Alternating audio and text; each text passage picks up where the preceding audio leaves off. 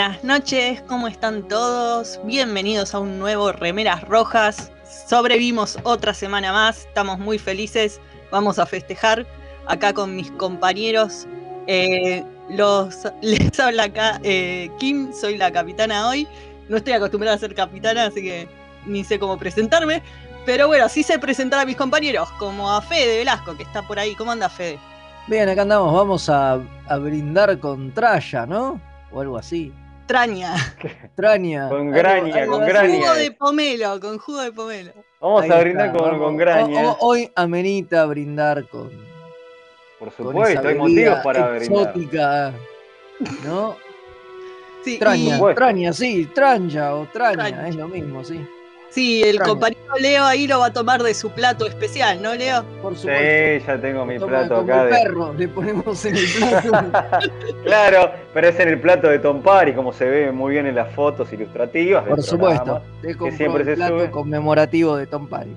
Claro, entonces yo tomo ahí, ponen el, el brebaje este loco, porque eso tiene que ver con el capítulo de hoy. Pero bueno, ahora hablaremos. ¿Y al cadete Mael le gusta el Traña? Sí, lo uso para brindar por la radio. Felices 101 años, Radio Argentina. Muy que a pesar bien. de que nosotros estamos haciendo esta paparruchada, eh, pertenecemos, ponele. Ah, no, Claro, y sí, sí. Sí, pesar claro, de esto- supuesto. Somos, somos parte, radiodifusores. somos parte de, la, de, de- de la historia de la radio. Tres años haciendo esta paparruchada. ¿Qué, historia de mierda la radio, Ilustre, ¿no? no, ilustre Bueno, historia de la radio. Es lo que hay, ¿qué va a hacer? Por eso saludamos también a, nuestra querida radio que nos acobija, Mixtape Radio, así que saludos. Y al, Por y al almirante Pablo ahí que está brindando con, con graña, ¿no? ¿No era así? Bueno, Sí, y- con Rolando. sí, claro. Con Rolando Graña, sí. Bueno, claro. al más profesional de todos acá, el Comodoro Gonza, que está manejando los controles y haciendo que todo parezca profesional. Él es el profesional, nosotros no. Claro, Definitivamente. Está perfecto. exactamente. Pero bueno, hoy vamos a tener un gran, gran programa. Eh, bueno, mentira. Mentira. Eh, así que, Hoy va a ser un gran programa, pero en realidad va a ser pequeñito. claro, va a parecer que es Ah. muy grande y después nos vamos a dar cuenta que no, era chiquitito. Era chiquitito. ¿Y eso por qué? va. ¿Qué lo vamos a tener hoy, Mael? Contá. Hoy vamos a hablar de la maniobra Corbomita.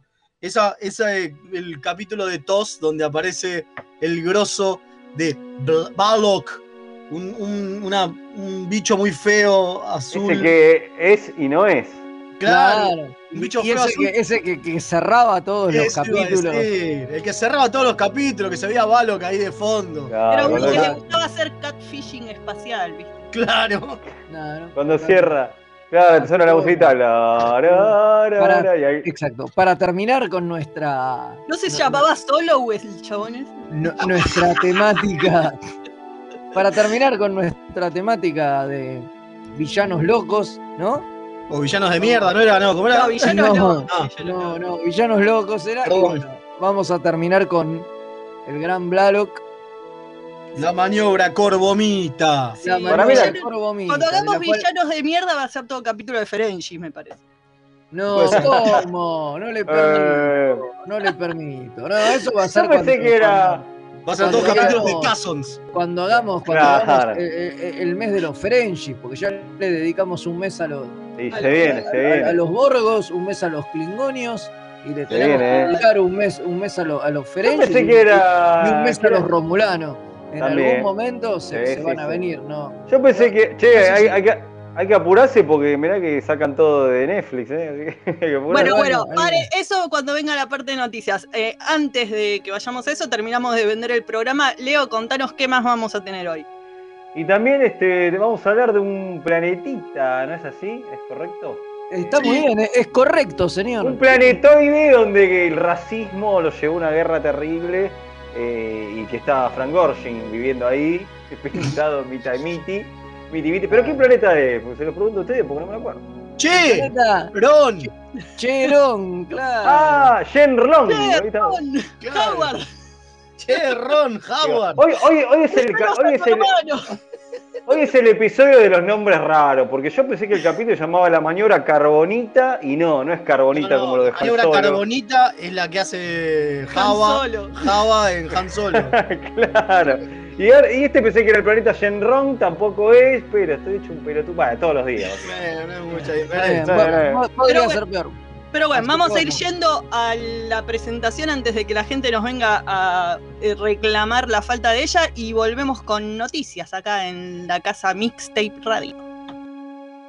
Tengo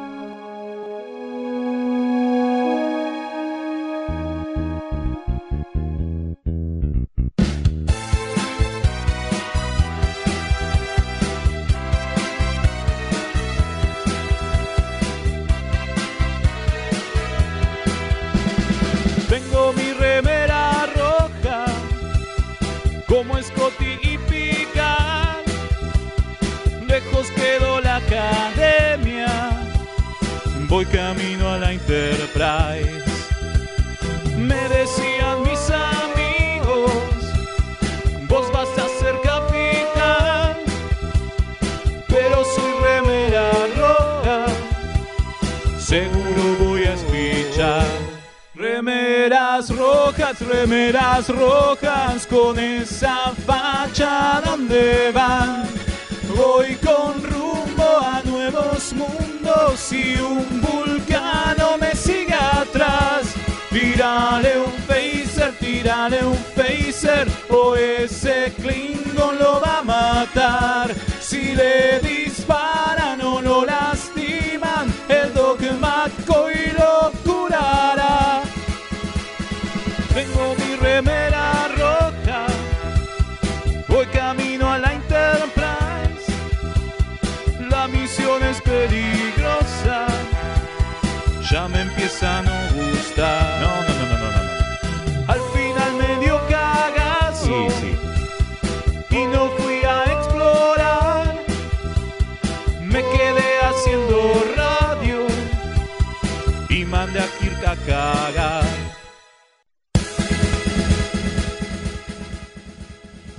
Bueno, acá estamos de vuelta y antes de empezar con las noticias, acá Mael nos va a contar cómo pueden contactarse con nosotros. Sí, pueden mandar sus WhatsApps al WhatsApp de la Radiops en al- más 54 Es 911. como. Sí, Estoy dígalo, como dígalo. quién, como quién, como Como quién. una, como una publicidad de, lo- de- de cierto banco. Algo Eh, así, exactamente. Exactamente, no lo vamos a decir porque, porque no nos Porque no nos pagan, si no lo diríamos. Bueno, más 54 911 59 52 02 34. Ahí nos pueden mandar sus comentarios, insultos y demás porquerías. También nos pueden mandar plata si quieren. Ahí man- hablan ahí, les mandan un código para que depositen. Para que den sus Claro. cuentas de bancario. Ustedes creen que esto es joda, pero esto no es joda. Esto no Por es joda. Si quieren aportar un toque, hablan a este WhatsApp y el, el almirante les manda un rápidamente como para que no, no, nos den un poquito de dinero. ¿no? Tanto hablar de. Ferengi te Y me quedé, me quedé. ¿Sabe por qué me quedé? Porque el primer mensaje que me, queda, me llega es muy buenas, saludos de la USS Synergy, un abrazo para todos, menos para la alférez odiadora de Ferengis. Pero se sintió tocado alguien ahí. Sí, me parece que el comandante Páez se sintió tocado. Sí. Mire, Pares, no quería insultar a su familia, pero está todo bien con los Ferengi. Y también llega allá, miren qué rápida que es la gente. Compañeros Remeras Rojas, buenas tardes, saludos desde Santiago de Chile. Se reporta su holograma médico de emergencia Sergio Carrasco, haciendo la pausa en la guardia de la enfermería de la nave San Juan de Dios. Ya solo me quedan 12 horas, no más de guardia, Uy, pobrecito. pobre. Aguante, Nada agu- más, menos fuerza, mal, fuerza. aguante. aguante, Sergio. Eh, con ustedes se hace más corto el turno. Éxitos y saludo en el feliz, y un feliz día por el, el Día de la Radio Argentina. Muchas Gracias. gracias, doctor. Sí, en lo que podamos ayudar a hacer más leve la jornada laboral. Eh, pero bueno, tenemos bocha de noticias. Pasó un montón de cosas esta semana. Explo- explotó la internet, explotó. Explotó, sí. Implotó. Bueno, estuvimos medio de festejo los trekkies esta semana. Contanos, Leo, por qué. Es correcto, porque bueno, eh, se estrenó el tercer capítulo de la segunda temporada de Lower Decks, eh, este, este que es llamado Siempre tendremos a Tom Paris, hermosa referencia a un capítulo de, de primera temporada de TNG, esos que, que a Fede les Y gusta a olvidar. y a una Y frase famosa ¿no? de Casablanca, ¿no? Claro. También, por supuesto, Señor claro. Así de clásico. ¿no? No, pues, pero estamos en Star Trek y la referencia es al capítulo. ¿Más qué película? ¿De qué me hablas? ¿Casa qué? Eh, no, un peliculón, peliculón. Eh, bueno, ¿y eso qué implicó? Eh, además de la aparición de Tom Paris, como yo tengo, eh, salió la foto ilustrativa del programa, como ya lo dije, estoy sosteniendo un plato de Tom Paris, este, se cumplieron eh, 800 programas de, de Star Trek. Es tremendo. de Star Trek. 800 episodios, o sea. Claro. 800 sí, sí, episodios emitidos. Sí, para eso hay que sumar las pelis, obvio, ¿no? Claro, tremendo, tremendo, tremendo. Bueno, Digo, Star Trek no 800, son solo series. Por como supuesto. dice- ¿Y ¿Vieron el capítulo? ¿Qué les pareció? Bueno, ya que estamos, comentemos. Ya un que estamos, poquito. lo liquidamos, ¿no? Ya que- Sí, claro. Y estuvo Eh, bueno, mejor que el anterior, ¿no? A mí me gustó, a mí que el anterior lo había puteado y no me había gustado. Este- este te gustó más. Este, este me gustó, este, este, este la pasé bien, este me, me divertí. No, no hubo una uso a las referencias y, digo, más allá Igual. de la aparición de Paris, digamos. digo, ya, me aburre, ya me aburre un poco eh, el chiste de, de que, de que todos saben todo. Ah, o sea, sí, de, que, sí. de, que, de que todo lo que le pasó a cualquier personaje, digo, está bien, tiene que ver con que Lower Decks se enjoda y jueguen con eso, ¿no? Sí, pero te da la que sensación todo de que son fans es- de Star Trek hablando en vez de gente que vive en ese universo. Exactamente. Eh, Dicen, co- "Ah, cuando coincido. Paris le pasó esto, lo otro, lo demás allá, y el otro, y bueno, puede haber estado en el Nexus o acá o allá, o qué sé, sí, tal cual. Parece que son fans de Star Trek hablando de. de- de- eh, eh, elaborando teorías al respecto. Sí, Perdón, más que Igual me parece que, es la idea, digo. Mike McMahon No, Obviamente, no hay duda. Que, que- que vive en el mismo universo, digamos. Y, y en algún punto se vuelve un poco monótono. Ya tanta autorreferencia. Es un poco lo que más Yo creo- las pelotas. Después creo todo que lo lo demás ve- estuvo bueno. Sí, sí, sí. Yo creo que se le- lo que se le puede criticar a la serie es el abuso de la autorreferencia, que ya llega un momento que ya hasta nosotros mismos nos empezamos a esquiar. Lo cual, este, por lo menos no creo que no. Claro, no creo- a nosotros. Es como que se va al carajo con la referencia. Nos encanta, nos divierte, pero me parece que ya deberían aflojarle un poco, me parece. Y, pero yo bueno, creo que en este yo. capítulo funcionó más porque las referencias estuvieron mejor incorporadas a la trama. No parecían solo salir por salir, sino que tenían que ver con lo que estaba pasando. Tipo todo lo del Nexus y eso. Lo, lo de que Jax reviva de la nada y no sepas por qué y todo lo que sale en base a eso. Está Igual todo creo que. Personaje Sí. este, entonces no es que Sí. lo dicen porque sí, hay, iba caminando por ahí, hice una referencia porque me vino la cabeza. No, no, Entonces, eso por supuesto. No, lo que quería agregar una cosita más. Parece que lo que lo que pasa también con Lower Decks, que en realidad no sé si está mal o bien, qué sé yo, pero es como que la serie había alcanzado una evolución con un final de temporada, con, con ida de personajes y muertes, y es como que ya se pateó todo el tablero para atrás y vuelve al status quo de una manera tan zarpada que vuelven personajes que, que uno pensaba que ya no, ya no Sí, había sí, sí. manera de- Mismo, mismo Mariner estaba súper desarrollada al final de la temporada y de repente, la nada, no pasó nada. Es como Eso, que. claro, es como pero que todavía no le dieron un arco para esta temporada, me parece que es eso. Están en Totalmente. el impasse, acabamos de pero no- volver. sí, pero lo que digo es que no. es demasiado tenejeísta o, o voyagerista. Totalmente, es muy tenejerista y voyagerista, porque esa evolución que O tuvo. voy. O voy, como dicen. eh, porque esa evolución que tuvo al final de la temporada de la primera no se ve acá. ¿no? Al Además, contrario. Con Es esa relación patean- con la madre. y- el tablero en el primer capítulo, me parece. O sea, después del primer capítulo, eh, o incluso con parte del segundo, ya con el regreso de Boimler, pero me parece que en el primer capítulo, cuando pasa todo lo que pasa con la madre, eh, ya está, claro, se te acabó. dicen, listo, ya está, bueno, volvemos, lo reseteamos. Reseteamos y listo, Te, lo solucionan ahí haciéndose y- cargo de que todo eso pasó, pero es, bueno, sí, pero es insostenible, listo, lo reseteamos y volvemos como era antes. Mirá si A la resetearon todo, que, que vuelven personajes que, que había manera que volvieran, ¿no? Pero bueno. Claro. No, Bueno, igual hay que ver, obvio. porque, o sea, para mí hay que darle tiempo de que construyan los nuevos arcos.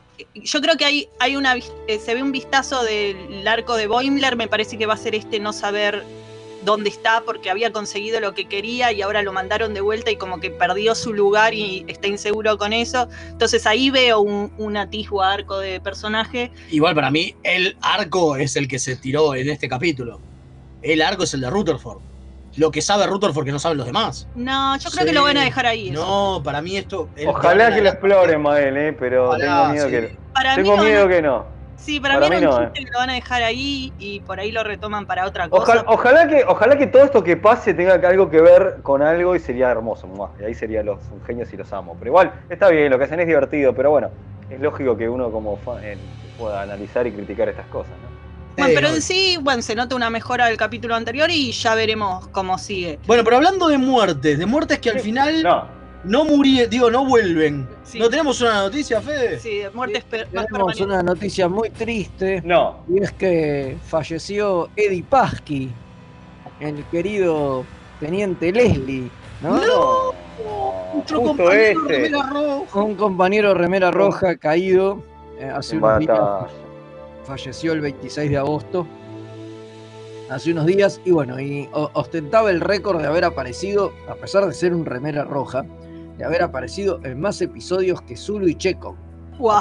Upa. 60 episodios en total, muchas veces sin crédito, ¿no? Sí, y también como remera amarilla, celeste, no importaba. Obvio, claro, y no siempre haciendo de Leslie, digamos. Claro. eh, lo de Teniente Leslie le pusieron el nombre en algún momento. Y bueno, este señor además, obviamente, era el doble de cuerpo de Shatner y el doble mirá. de mano de James Doohan, porque recuerdan que a James Doohan le falta un dedo, Ah. Le faltaba. Claro. le faltaba, claro, Claro. Le, falta, le debe seguir faltando, digo, salvo No, no, que ahora son solo dos. se reencuentra y... Ahora son cenizas, Hay unos maestro. gramos menos de cenizas. Claro, por eso. eh, la cuestión es que, bueno, nada, cuando se veían primeros planos de la mano de Scotty, eh, era la mano de, De de- del amigo Pasky que, que- que le doblaba la mano por- para que no se notara que, que le faltaba, que le faltaba un dedo. O sea, el dedo le faltaba a Duhan, pero no a Scotty. Scotty tenía todos, Claro. Claro. aparentemente. Bueno, Era el 80 que- o sea, el- 81 años tenía este señor, ¿no? Era un señor eh, ya mayor y que estaba retirado porque justamente filmando Star Trek mismo, eh, en, un, en un capítulo, eh, tuvo una, una, una lesión. En, No. Acá está, en el episodio Is There in Truth No Beauty, tuvo, tuvo, tuvo una lesión en la espalda, eh, filmando una escena de pelea. Que, Y ahí no pudo más. que le trajo unos problemas, sí, sí, que hizo que las luces del set le dieran dolores de cabeza. No. Que Uy, heavy. pobre Se hombre. tuvo que, que retirar de la actuación porque no, no, no lo aguantaba. O sea, era muy tortuoso para él y se tuvo que retirar de la actuación. O sea que Star Trek fue lo último de, de su carrera. Igual volvería, ¿no? En la fanserie New Voyages. Como De la que ya vamos a hablar. Sí, sí. de la que ya vamos a hablar como el almirante Leslie, haciendo de el padre de, de su propio personaje, digamos. O sea, Mirá pero- que copa. porque. New Voyages es contemporánea a todos, digamos. Claro. Entonces él hacía de, de su padre porque ya estaba viejo, ¿no? No podía ser Obviamente. del mismo. Así que bueno, nada, lo recordamos con mucho cariño a Eddie Pasky. Eh, vaya desde acá nuestro pésame a su familia, que no nos debe estar escuchando, pero no importa. Y bueno, nada. Esperemos, igual por suerte, siempre vivirá el, todos los capítulos de Star Trek que podemos volver a ver una y otra vez. Por Sí, será inmortalizado para siempre. Y bueno, eh, también tenemos un nuevo atisbo al documental de Voyager que en la, ¿cómo es? En la convención de Las Vegas eh, mandaron un clip donde podíamos ver un poquito de, lo que están trabajando con parte de la gente que se entrevistó y que va a participar del documental. También se habló de- de cómo planean hacerlo al documental, de que, por ejemplo, no quieren que sea solo talking heads, o sea, solo gente sentada hablando en sillones, y quieren que sea un poco más dinámico. Y, por ejemplo, hablan de que van a incorporar una parte de Garrett Wang eh, yendo por los estudios, de que Ah, bien. el director dice que está en la búsqueda del reel de filmación de bloopers perdidos, que está por ahí No, a algún lado, genial. Y quieren ver si lo encuentran para incorporarlo también. O sea, quieren hacer algo más interesante y con más twist. El clip está muy divertido. eh, vemos ca- muchas caras conocidas. y Muchas caras queridas. conocidas. Sí, raro Chase Masterson, eso la verdad que no lo entiendo. Sí, sabemos. No sé qué hizo en Lita de Voyager. DC9. Lita de DC9, no sé qué hizo en Voyager. Bueno, también está Mari Chefo. Lo que yo pienso es que por ahí llamaron gente de otros treks para que den su punto de vista de qué fue Voyager para ellos y que va por ese lado, porque si no, no se entiende la gente que no trabajó en directamente. Eh, bueno, también así hay alguien interesante hablando, porque si no es un embole. alguien, a- alguien bonito, ¿no? Con tanto viejo. tanto viejo. Bueno, eh, bueno, arranca con Jeffrey Combs y Von Astrom, que son viejos veteranos de la casa y que todo el mundo quiere, así que es una buena forma de abrir el clip. Eh, también se lo ve a Quark, por ahí va a Armin Shimmerman, que dice, sí, no sé por qué me llamaron acá, si yo no estuve en Voyager. Y le dicen de atrás, bueno, pero estuviste en el piloto en una escena. Ah, sí, no me acordaba. Muy bueno. Así que bueno, a, a la espera del, del documental que ya va a salir en algún momento. Y bueno, ¿qué otras noticias tenemos, Mael? Sí, tenemos algo interesante porque Tim Russ, hablando de Voyager, el vulcano Tuvok, digamos, eh, aparte de ser actor, es parte de una asociación que ayudó a la NASA, una asociación de, de ¿cómo es? Eh, astrónomos aficionados, que Claro. ayudó a la NASA a reconocer, a, perdón, a detectar un asteroide que está orbitando Júpiter, que Mira. encima es un asteroide que no se veía normalmente porque se podía llegar a, eh, a confundir con otras cosas que andan dando vueltas por, por Júpiter. Bueno, este no, este es posta, se llama Patroclus, el, el asteroide, y lo ayudó a detectar Tim Rusk junto con... eh, ay, ahora estoy tratando de encontrar Mirá qué grosso. no me puedo acordar cómo es que se llama, pero bueno, lo importante es que él lo hace, y eso está interesante. eh, tiene una, un- una especie en su casa, como una- un, un mini observatorio con un telescopio muy grande, pero que también está compu- computarizado, tiene GPS, ah, eh, que se puede ver, eh, ¿cómo es? Que se puede mm, Desde manejar desde el celular. Entonces, podés correrlo para cualquier lado. Interesantísimo. La verdad que esta beta de Team Rush yo no la conocía. Dice que fue muy divertido, muy entretenido hacerlo y estaba muy contento el chabón y muy orgulloso de poder ayudar a eh, encontrar a este Patroclus, este asteroide que orbita Jú- Júpiter, que si no, la NASA por ahora no lo hubiese visto. Y así es que la grosso. astronomía, ¿no? El astrónomo amateur ayuda y contribuye al conocimiento de todo. Eh, Totalmente. bueno, Leo, rápido que se nos acaba el tiempo para las noticias. Sí, rapidísimo, una noticia triste. Este, Bueno, parece que de Netflix eh, se despide de TOS, Voyager y Enterprise, así es. Están saliendo como lo que algo que lo que venimos hablando. Este, parece, bueno, eh, ya sabemos que la franquicia de Trek estuvo eh, 10 años más o menos en, Netflix y este, tienen, son contratos prolongados. Así que, pero esto estamos hablando que va a ocurrir este, en Estados Unidos y Canadá, eh, no me equivoco. Sí, Eh, suponemos que va a ser porque se va a pasar a Paramount Plus directamente, pero Suponimos, el tema es qué sí. pasa acá en Latinoamérica, todavía no tenemos ni idea, ¿no? No, todavía no se sabe. eh, acá la, la- la nota eh, dice que posiblemente esto va a ocurrir de, este, en Latinoamérica, pero por ahora no. Así que no se asusten, pero bueno, qué sé yo. Esto es algo que medio. para que Paramount Plus empiece a llevar las cosas, o no, Sí, sí, o se sí. las venda después a otros, como hizo Ah, bueno, puede películas. pasar. No Puede sé. pasar. Así Pero bueno, y para cerrar, tenemos novedades de Prodigy. Fede, contanos. Así es, habemos villanos. ¡Yeah!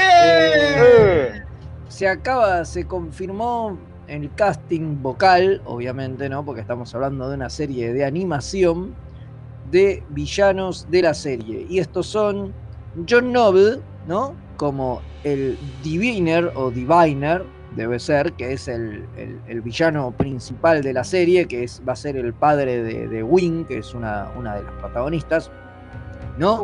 Y para que- ser padres malvados tiene carrera el hombre. Sabe, Eh, ¿eh? Exactamente, ¿no? Que es el, es el padre, es el padre malvado por, por excelencia. Y bueno, nada, es un tirano que, que controla unos asteroides y qué sé yo, que obviamente lo que quiere es hacerse con la nave que tienen estos muchachos eh, para, para él. Y bueno, nada, va a ser el antagonista de la serie. Pero no está solo, lo acompaña Jimmy Simpson, que va a ser de una especie de robot araña que son como los, lo- los, minions, ¿no? De, de- de- Sí, sí, sí, sí. del villano y van a tener todos la voz de, de- de Jimmy Simpson, le va a estar prestando su voz a, a- a- a esta- a estos robots que, que, que ayudan al villano en su búsqueda de, de la Callister, ¿no? Un- como dijimos, una semana muy emocionante con tanta noticia. eh, pero bueno, ahora tenemos que seguir con el programa. Vamos a ir a una tandita con algún clip especial que habrá metido por ahí, así que quédensela escuchando. Sí, sí, una de las últimas frases del tío Jin. Y volvemos con Trekipedia. Comodoro, adelante.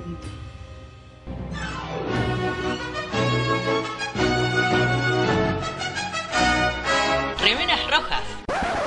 Es lo que hay. Dos niños santafesinos. un jueguino y cómo se dice a ese que es traidor a la patria, cipayo. Hablan de cultura pop.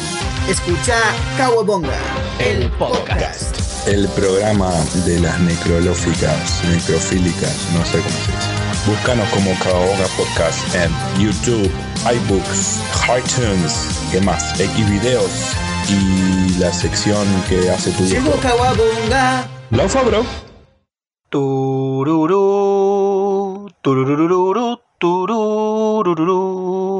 Los guionistas de TNG usaron el póker como juego para unir a la tripulación del Enterprise, porque obviamente no conocían el extenso catálogo de Akataka tienda de juegos. Mael, ¿podés dejar de jugar a que sos Jack Palance? No, aunque usted no lo crea.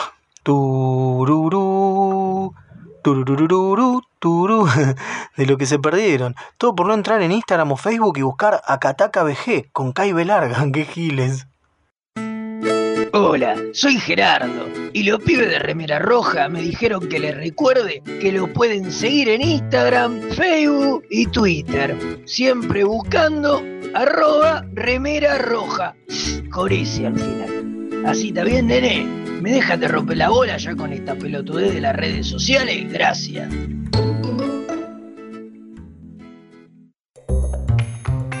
¿Tenés un paquete que entregar? ¿Tenés algún envío urgente que hacer? Contactá a Mensa Fleet. Hasta que no se invente el transportador, es el mejor servicio de mensajería. Búscalo en Instagram como arroba mensafleet. Se escribe Fleet con doble E. Los amigurumis vienen directo de Japón y no son solo peluches tejidos, son parte de su cultura y son muy kawaii. Tené tu amigurumi personalizado de la mano de Hecho con Amor, de Mamá Manualidades. Búscanos en Instagram como amigurumis.mamamanualidades para ver todas nuestras creaciones.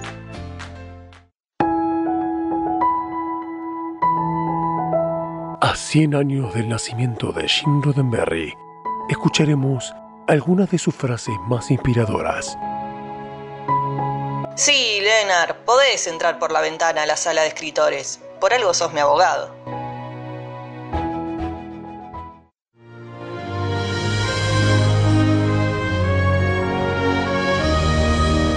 Trequipedia.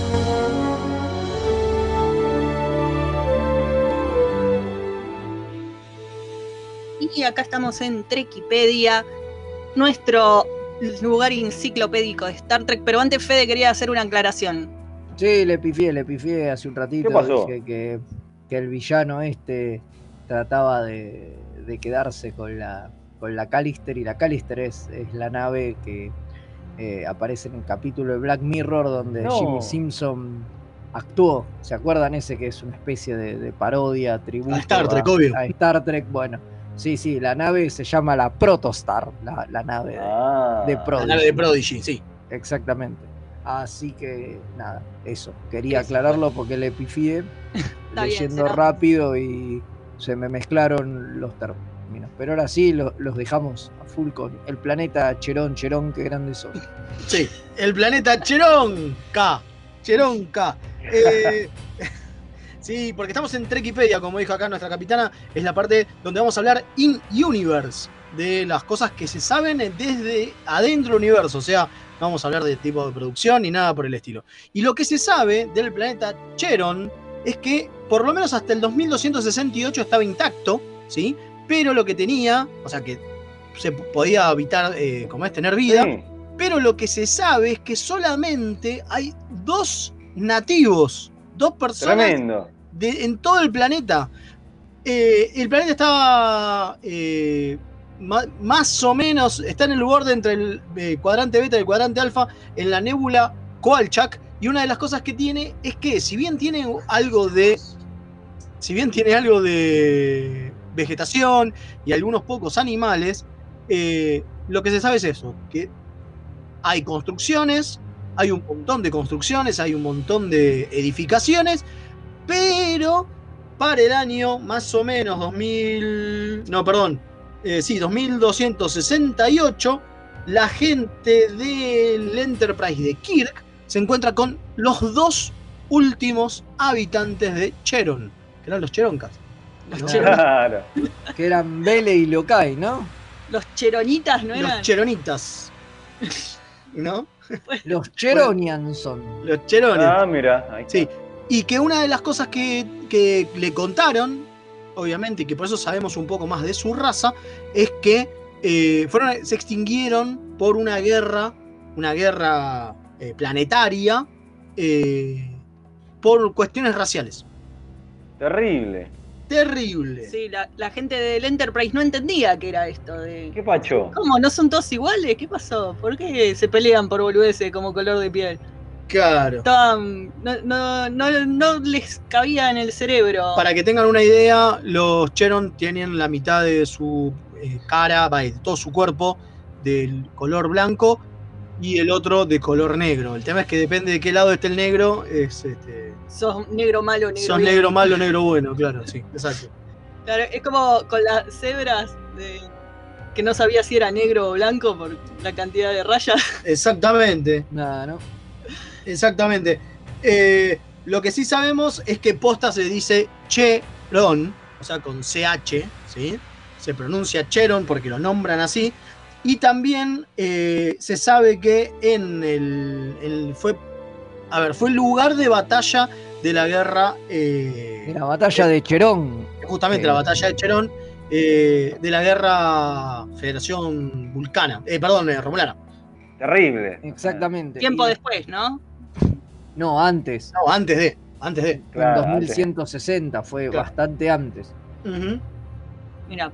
Así que habían pasado por ahí, pero como Pero como estaba estaba todo vacío, no se dieron cuenta, dijeron, vamos, vamos a pelear acá, total, no pasa nada. Sí, aparentemente ahí tenían un, tenían un puesto de observación porque estaba relativamente cerca de Vulcano y estaban, el gobierno romulano puso un puesto espía ahí que fue fundamental para, para, para la definición de, de esta guerra hasta que se libró en 2160 la, la batalla esta, esta famosa que terminó con la, con la guerra y se formó la zona neutral y Cherón quedó como del lado de la, de la federación, ¿no? Esto estamos hablando unos ciento y pico de años antes de que, de que se encontraran con los habitantes, de con los que dos se que quedaron. encontraran con, con los habitantes, que igual llevaban 50 milenios persiguiéndose, o sea, son, son, son seres inmortales.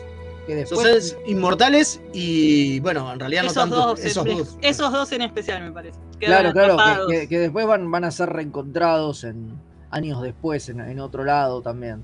O sea que, que hay como hay, hay como mucho, ¿no? Eh, es como un planeta raro y, y sus hab- y por eso estaba vedado para la federación y lo tenían como fuera de las cartas y, y demás porque nada, sus habitantes eran como muy longevos y es que esas cosas a la federación mucho no le gusta y todos esos planetas llenos de seres medio poderosos Claro. los dejan Lo deja. te los, cajo- te los cajonean, claro, para que no, A pesar, no, no se a meta pesar de que es- sí, porque a pesar de que es un planeta clase M que podría tranquilamente eh, repoblarse, justamente porque están la mayoría de, lo- de los edificios, las edificaciones y demás, están todas bien, están todas, este, como es, enteras. eh, a pesar de eso, eh, no, nunca se lo pobló. O sea, quizás lo que tienen miedo es que vuelvan algunos de los cheron estos y se los, se los Y coman onda planeta fantasma, ¿viste? Ese, Claro. ta- ta- tiene mufa ese planeta, vamos a No, dejarlo no. ahí.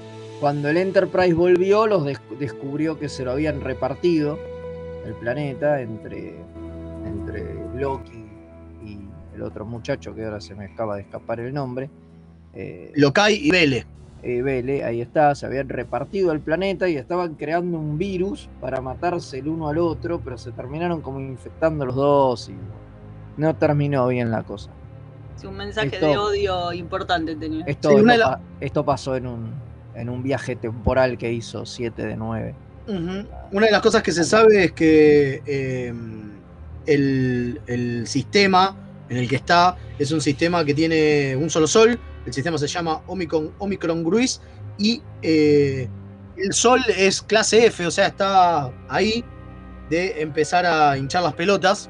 Eh, pero bueno, milenios, ¿no? Faltan milenios. Pero bueno, pensemos cómo había sido el- seguramente el sol de ese sistema cuando los Cheron estaban, ¿no? Estaban todos en la sociedad, Cheron estaba toda activa. Y medio igual, porque fueron 10.000 años, no es nada para un sol. No, eran 50.000, ¿no eran? Sigue siendo nada para un sol, Bueno. eso. Estamos hablando- Los soles se miden en Pero hay, millones. pero hay que ver cuánto duraron. justamente, antes de que murieran, eso es a lo que voy. Cuando estaba en plena, en pleno, en pleno auge, es una de esas cosas que estaría bueno que quizás algún este, científico de la federación quisiera arriesgarse a investigar. Totalmente. Pero bueno, ya que estamos hablando de soles y astronomía, acá nos dejaron un mensajito. A ver, A eh, ver. Gasmart dice, hola remeras, también soy astrónomo aficionado, conocí esa faceta y conocí esa faceta de Tim Raz.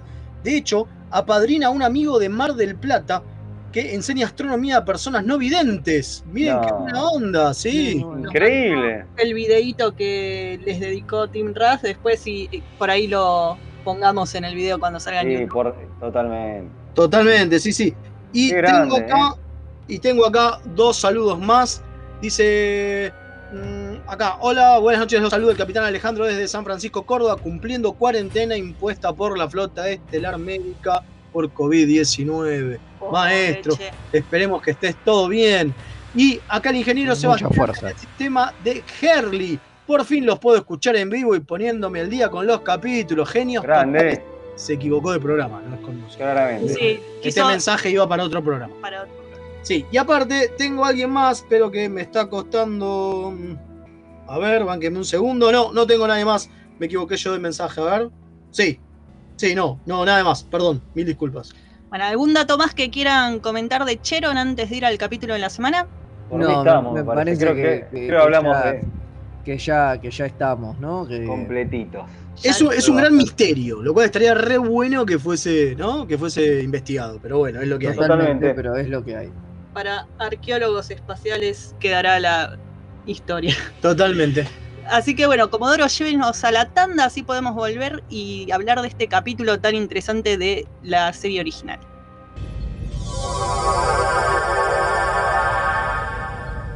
Remeras rojas, los que sobrevivan vuelven después de la tanda.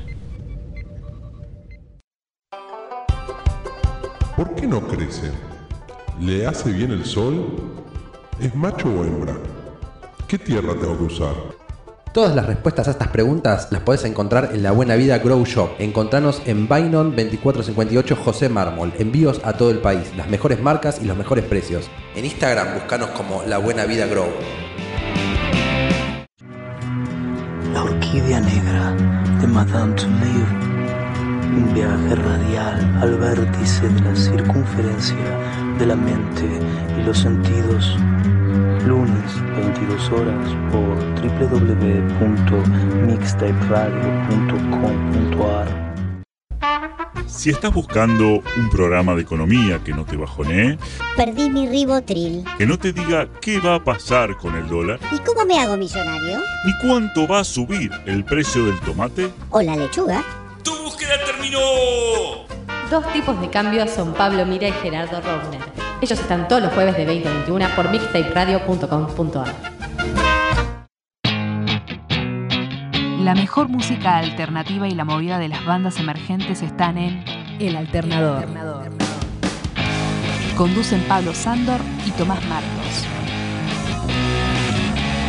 Escuchalo en vivo los jueves de 20 a 22 horas por mixtaperadio.com.ar. La oscuridad de la noche al mediodía de Mixtape Radio. Midnight Madness. Porque en algún lugar del mundo es medianoche. Hola, soy Rosalía y los chicos de Remeras Rojas me pidieron que les recuerde que pueden invitarles un cafecito entrando en mixtaperadio.com.ar para ayudarlos a mejorar el programa.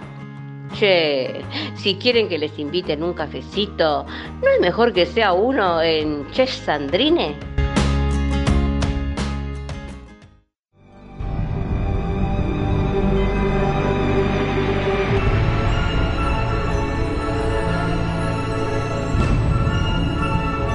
Capítulo de la semana.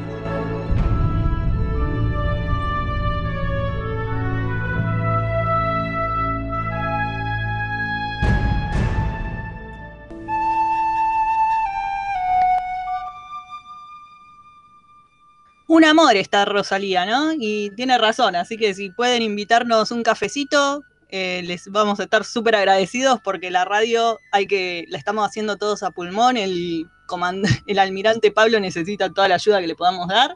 Sí, sí, sí, para que este proyecto siga. Así es. Así que, y bueno, y si podemos invitarles después en Chesadrino, en cuando salgamos de la cuarentena, cuando hagamos un evento, los invitamos a todos ustedes nosotros, un cafecito. Sí, pero mientras Totalmente. tanto, si se pueden pagar un cafecito, estaría buenísimo. Un café calentado con el phaser, como pasa en este capítulo de hoy. Es maravilloso eso. Hermoso. Aguant- Y bueno, con eso vamos a proceder a hablar del capítulo de hoy, de Corvo Might Maneuver, que fue emitido como el décimo o onceavo, depende a quién le pregunten, porque si cuentan como uno o dos el primer capítulo. Totalmente. Eh, pero que Pero es el primer capítulo. O sea, Claro, pero es es el prim- el pri- sí, es el primer capítulo. Es el primer capítulo filmado luego de los pilotos. O sea, Exactamente. es el episodio 2 en el, en el, en Ah, el en coso de producción. En el Por esquema eso de hay- producción, pero es el primer episodio del regular de la serie. digamos. Por eso hay que- cosas raras en capítulo. Un, Sí, un se nota montón, un montón. Para empezar, el maquillaje de Spock. de todos, en realidad. Parece mi tía, mi tía Zulema, parece Spock. Totalmente. Perdón, yo estaba seguro que era Zulema, la- lo, lo saludé y todo. ¿Viste? Claro. Por eso, eh, es terrible, lo de Spock no se puede creer de. No, bueno, pero igual. Ya, ya Pero los siguientes lo, lo cambian, pero, pero acá tenía como una cosa, una Pero- sombra en los ojos, qué sé yo, estaba Pero si tiene una tía que, que- tenía. Velasco, eh, eh, si tiene una tía que se parece a Spock, traigan al evento, por favor. Bueno, la vamos, la vamos a llevar. la vamos a llevar totalmente. Claro. Estamos, cuando podamos. en No, no, pero es cierto. No, pero es cierto que a nivel se nota un montón, no solamente por el- los maquillajes, digo que con Rand pasa lo mismo. Sí, es Janice, Janice Rand está, o sea, perdón, eh, Grace Lee Whitney está maquillada para el orto, es, una, es un asco, tiene como los ojos raros, la boca rara. Sí, sí. Ujura también está medio rara, no tan mal como eh, Janis, pero sí. Y, Y los, tra- tiene y el los traje trajes, amarillo, claro. claro. Eh, Uhura Claro. Va a tener traje amarillo en este capítulo y en el siguiente que filmaron en orden de producción, que es el de Mad, ¿no?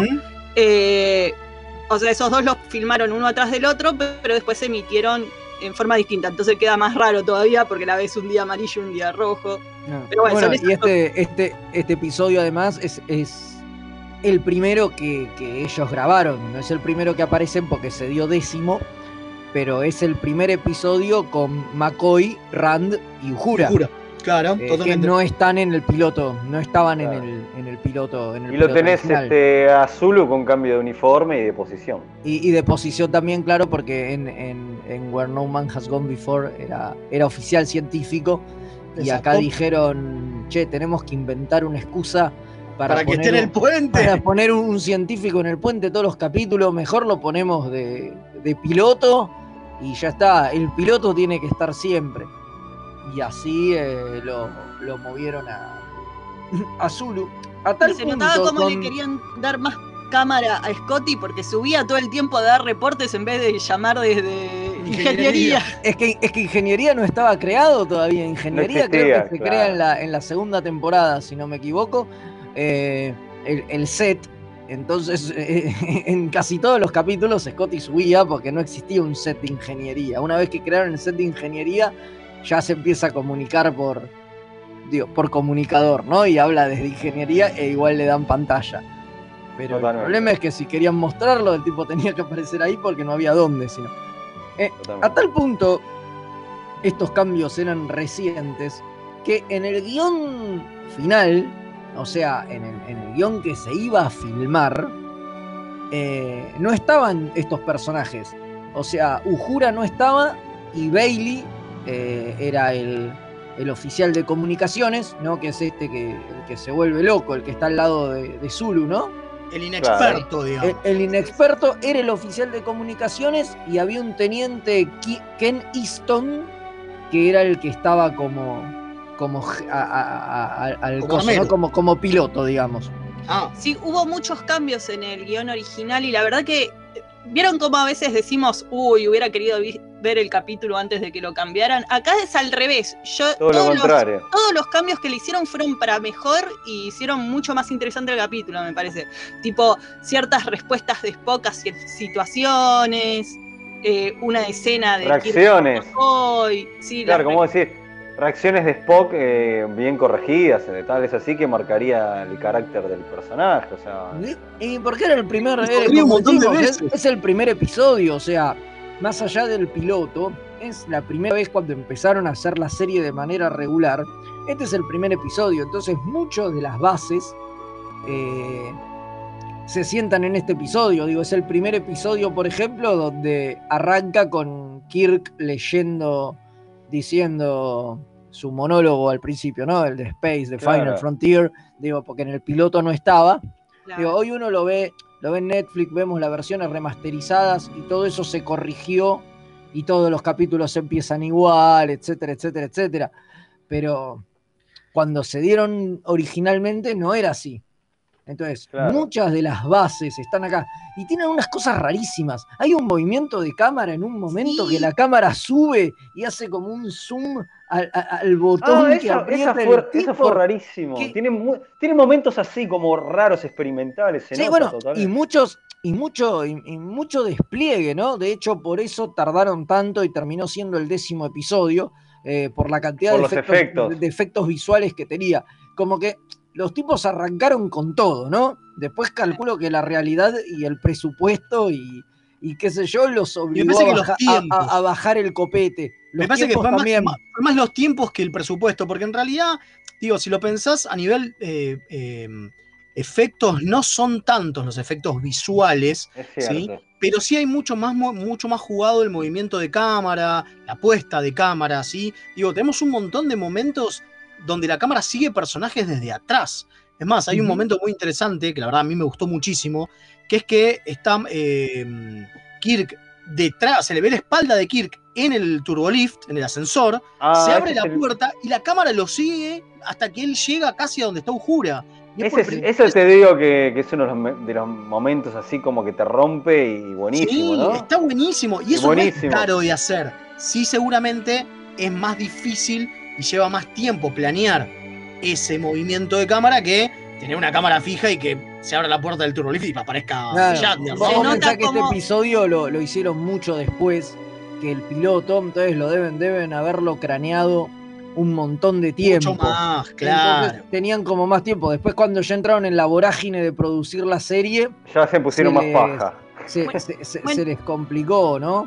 Otra cosa maravillosa que tiene, que si uno lo piensa como tercer capítulo donde estás conociendo a los personajes, es maravilloso porque ellos tres, o sea, el trío mágico de la serie original, se lucen a morir. Las escenas de McCoy, se morfa las escenas McCoy, Sí. ves toda la personalidad de McCoy en esas escenas. Lo- con esas escenas ya calás todo de lo que va el personaje, cómo lo sobra Kirk, cómo usa su autoridad de, doctor por encima de todo el resto de la autoridad de la nave cuando no le avisa que está la alerta roja para terminar el examen médico. Lo- las chicanas que le manda Kirk después cuando Terrible. están ellos solos. McCoy en estado puro. Sí, es, todo lo que es McCoy lo ves en este capítulo y es maravilloso. Y si pensabas que es cuando es el- el- la primera vez que vería, deberías ver a McCoy, es, es genial que lo generen de esa manera, ¿no? Que te, que te perfilen el personaje de esa manera. Sí, sí. con- Viste, cuando con tan poco contás todo. Y con Kirk pasa lo mismo. Vos ves esta, esta cosa de. Cuando ves la contraparte de Kirk, de hombre experimentado y paciente, y que lo ves en contraste con el pibe joven que, que es súper gatillo fácil y enseguida quiere disparar phasers a lo Worf. Y el otro le dice: Pará, pará, pará, acá estamos para conocer gente, no para dispararle. Y la forma en que al final le blofea y le resuelve a lo póker la situación al villano y le gana es Kirk en su mejor expresión. Sí, la cada vez que lo vimos Desi. El capítulo este. Claro. Es rarísimo Es eso. Y pensar Bueno, que pero- que vemos es Mantrap es muy triste. Es verdad, es verdad. Pero, Claro. ¿quién, bueno, quién quiere después contar se un poco de pasea, qué la escena esa que se pasea en cueros por la nave. Ah, Está- transpirada. Está yendo, está yendo en cueros al puente. Está No, no, no, no, no, al no. puente. Se va a cambiar al cuarto, se va a No, cambiar a al su cuarto. Sí, pero porque le dicen que no es urgente, pero se está yendo en cueros al puente y le dice, Spock, ¿qué onda? Y dice, no, no, lo tenemos controlado. Ah, bueno, entonces voy a cambiarme. Pero estaba yendo al puente en cueros. Es una cosa que no tiene ningún sentido. Es más, la primera vez que lo vemos en el capítulo está en cueros, En el examen médico. Es como, viste, parte del del contrato de Shatner es primera escena en cuero. En cuero, Sí, claro. totalmente, totalmente. Igual Coso le, le da la ensalada, después le dice que está gordo. Qué maravilloso.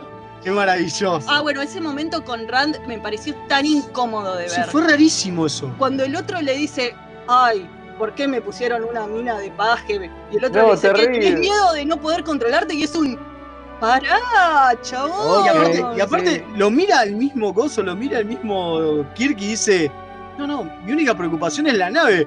Pero, ¿a qué viene ese comentario? Es Sí, lo yo loco. creo que estaban tratando, vieron que al principio la idea era que Kirk tuviera intereses románticos por toda la nave, con la enfermera, con Uhura y con Shani, ¿no?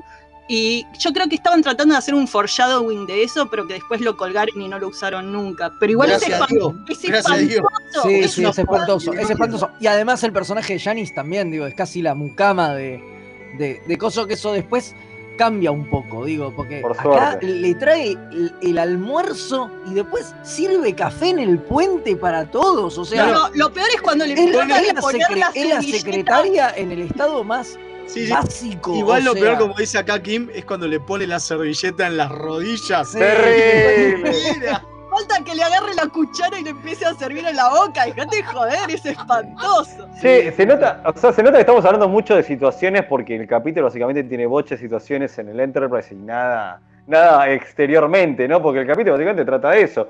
Está yendo a un lugar y de repente una amenaza y bueno, y una amenaza y. Una amenaza muy grande que no pueden zafarla de casi ninguna manera hasta que de repente pueden. Lo que pasa La- es que claro, es la gran, es- la gran, la gran trek, ¿no? Porque si vemos el primer capítulo piloto de la nueva generación, eh, también lo pasa mismo. lo mismo. Bueno, lo es que mismo. mucho del capítulo es sentarse y mirar la pantalla. Entonces, como que daba para esos momentos de pausa de desarrollo de personaje, que de nuevo, si lo consideramos que es el primer capítulo, está bien eso.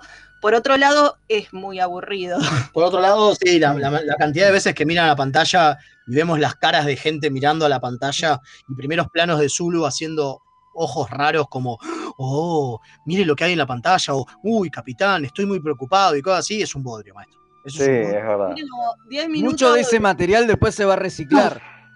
Sí, lo de Mucho de Zulu ese mirando. material se va, se va a volver a usar cuando necesitan footage de, un, de uno Y claro, señalando o, o de Zulu girando mirando y la nada, yo. claro. Tal cual, lo van a. lo- lo Sí, van a- y van a- acá viene lo más loco, porque claro, estamos en la, en la temática de villanos locos, ¿no?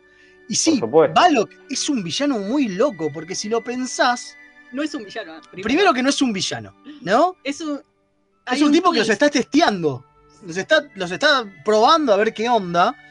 Y lo que tiene es que obviamente no es el muñeco locochón ese alto, enorme, sino que es un enano, que en realidad es un chico, ¿no? Es un nene.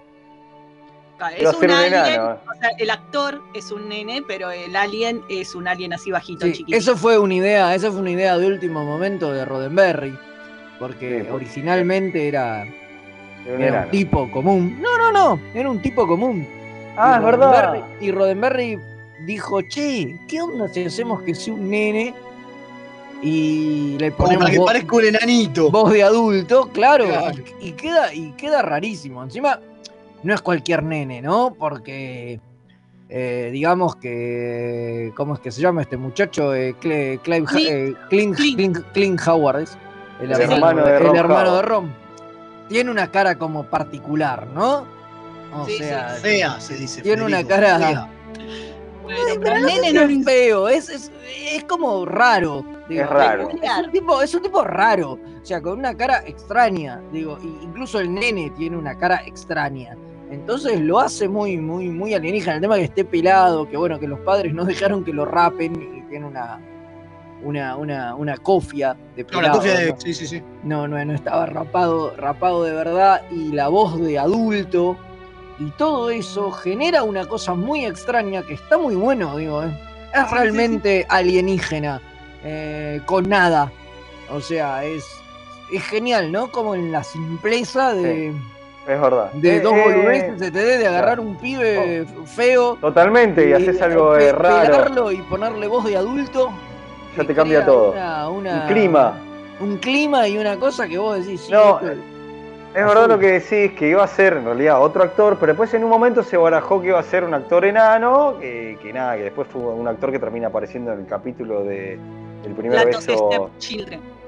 Claro, el primer beso que al final, por eso, pero fue una lección, Claro, me parece. es verdad, pero, pero un enano hubiera sido un enano, que es lo que pasa No, en- totalmente, en por eso la- Children, digo. La- por eso la elección es muy sabia lo que hicieron con haber puesto a este niño. Totalmente, totalmente, que además, bueno, eh, Clint Howard no es el único que actuó en TOS y en Discovery, eh, que aparece haciendo de, de, eh, de. Orion- Orionano, y, y bueno, y además tiene a- un par de apariciones más, ¿no? También la está en Enterprise, es uno de los de los Ferengis, esos que tanto le gustan a. Kim. Y, a- y a- y sale también en, en DC9 haciendo de loco en el capítulo ¿Se acuerdan cuando verdad. viajan al pasado que sale, que está en una casa que dice, ah, lo que los aliens lo escuchaban y no sé qué? Es verdad, totalmente. Bueno, ese también era Clint Sí, pero volvió, volvió a repetir el personaje en una parodia que se le hicieron a Shatner, esto que se llama, ¿cómo se llama esta esta cuando- En el roast, en el roast de Shatner. Claro. El roast de Shatner es maravilloso. Yo, Tenemos si que hablar de eso en un Si lo momento. pueden ver, yo se los recomiendo. Es increíble la cantidad de groserías y de cosas que le dicen a Shatner y se las banca estoico. No se puede creer. El monólogo que hace George Takei es impresionante, digo. No tiene nada que ver. ¿no? Pero justo que lo mencionaste me acordé. No, porque, es- claro. Es brillante, es brillante. la Algún día hay que hablar vale de la eso, Sí, un día, un día, un día Una de las cosas, igual una de las Sí. cosas que quiero dejar, que quiero remarcar antes de irnos rapidito, es que una de las cosas que tiene Balok es que él eh, dice ser parte de la primera federación de con su nave Thesaurius. Y como que es de la primera federación y después eso no se toca nunca más nada.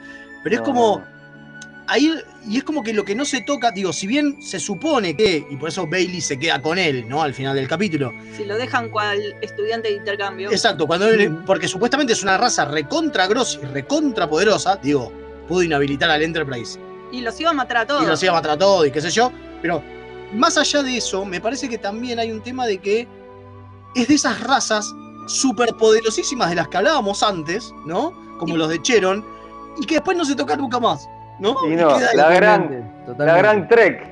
La gran Trek, totalmente. Bueno, pero Sí, como sí, dijimos primero, Cada, cada serie crea sus, propias, sus propios alienígenas superpoderosos y después se los olvidan. Si los querés ver. claro. Claro, más yo que nada en todos que sabemos que no hay continuidad casi, entonces. En, Si en- en Voyager pasa lo mismo, No, en eh, Enterprise pasa lo Nunca, mismo. no, nunca, Armand, digo, eh, Si querés leerlo, léelas, no- prácticamente Sí, retoma, retoma, retoma, retoma alienígenas. De- eso de dejemos a los- no- a- lo- los más icónicos, ¿no? Claro, Para eso dejemos a los escritores que hacen novelas y ya está. ¿Querés leer No. sobre esa raza? O, o para eso dejemos a, a- a justamente lo que creo que lo que tiene bueno Lower Decks es eso. Dejemos a Mike McMahon que agarre a cualquiera de todos de los que Eso están es tirados por ahí y labure. Es verdad. es verdad. Totalmente, totalmente es una de las cosas que hace bien. Pulgar para arriba, ¿qué les pareció? Medio, Eh, sí, medio, me aburrí mucho. medio. Eh, todo, tiene todo un momento- problema, tiene un problema que no lo dije y es que y es que me parece que el paso del tiempo este capítulo le hizo muy mal, porque trata de generar toda una tensión en ese momento que hay como 10 minutos, ¿no? Para que el Sí. Enterprise que es como un tiempo suspendido y qué sé yo. Pero la televisión fue para otro lado, evolucionó mucho, entonces no logra Es muy teatral. generar eso y se hace todo muy largo, muy estirado y Es no, no genera lo que quiere generar, pero, pero me parece que tiene que ver con los ritmos actuales de la televisión y de que es una serie vieja y está filmada de otra forma y, y- y genera el clima de otra manera que hoy a uno no, no le llega igual. Y se Pero hace- se nota que, pero se se nota hace que lo que hicieron. Claro, sí, pero se nota que era, eh, digo, se nota la intención de crear el clima, ¿no? Claro, sí, sí, totalmente. Claro, se sí. se O sea, nota que la idea, la idea era esa, la idea era que el capítulo fuera eso, fuera ver las relaciones de los personajes, que yo, cuando están al borde de la muerte, en Ah. ese, en ese, como decimos, en ese tiempo extendido, pues son 10 minutos que duran 25, porque es la mitad del Sí. capítulo eso, obviamente, eh, digo, en ese tiempo extendido, pero qué sé yo, quedó viejo, ¿no? No está bien manejado para los estándares de hoy y, y aburre. Digo, en un momento decís, che, bueno, da, cabecía un par de veces y todo. Y que seguro esta- que no te perdiste nada. tiene esta No, cosa de que pareció mal, pero como idea y capítulo no es malo, pero, pero claro, el tiempo lo mató. Eh, pero bueno, vamos a ir eh, ahora eh, con un, una clase del rubio Klingon Method. Uy, volvió. volví al Rubio Klingon Method. Qué bueno, que- qué contento estoy de ir a la clase del, del Rubio Qué Klingon. bueno, qué bueno que retomaste las clases, Leo. Nos Sí, sí, las había, dej- las había dejado, pero bueno, a ver. No nos falta pasa. tanto. Mirá que ahora en cuanto permitan los viajes interestelares, te, te- te Uy, salen ya. tus vacaciones a Cronos y tenés que estar a tono. Te- Tenés, tenés razón, tenés toda la razón. ¿Viste? Así Ponete que, las pilas. Comodoro, si puede ponerla así, aprendemos un poco de Klingon con Leo.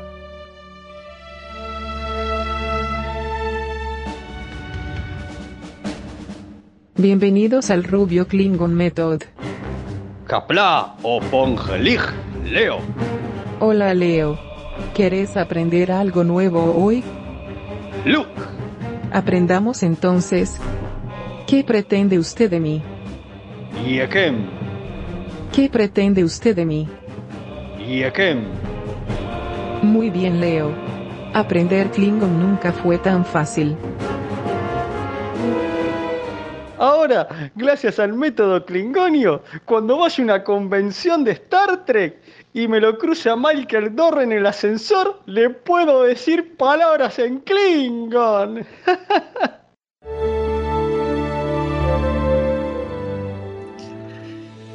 Qué sucinto que es el Klingon, ¿no? ¿Cómo Sí, resume sí, todo, tanto? todo, todo. El que y qué real, eh.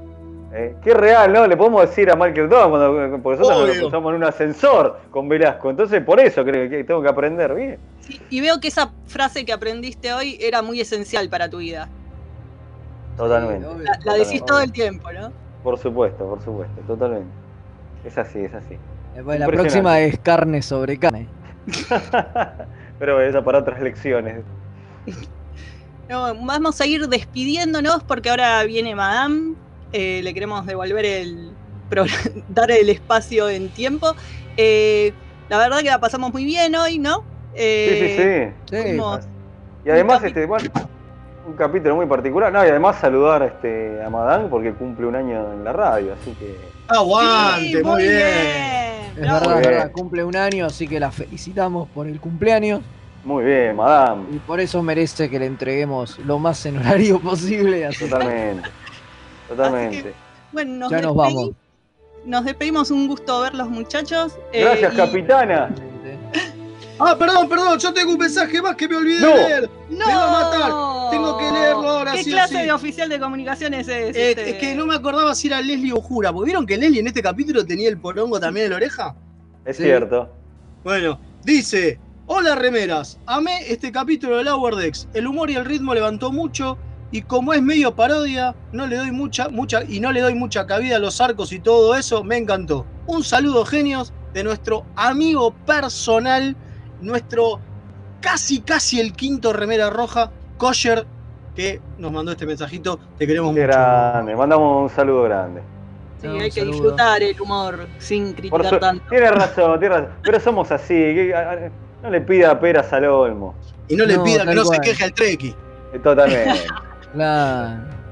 Bueno, así que si sobrevivimos a esta semana, eh, nos veremos de nuevo el próximo lunes a las 21 horas de Argentina por nuestra casa Mixtape Radio.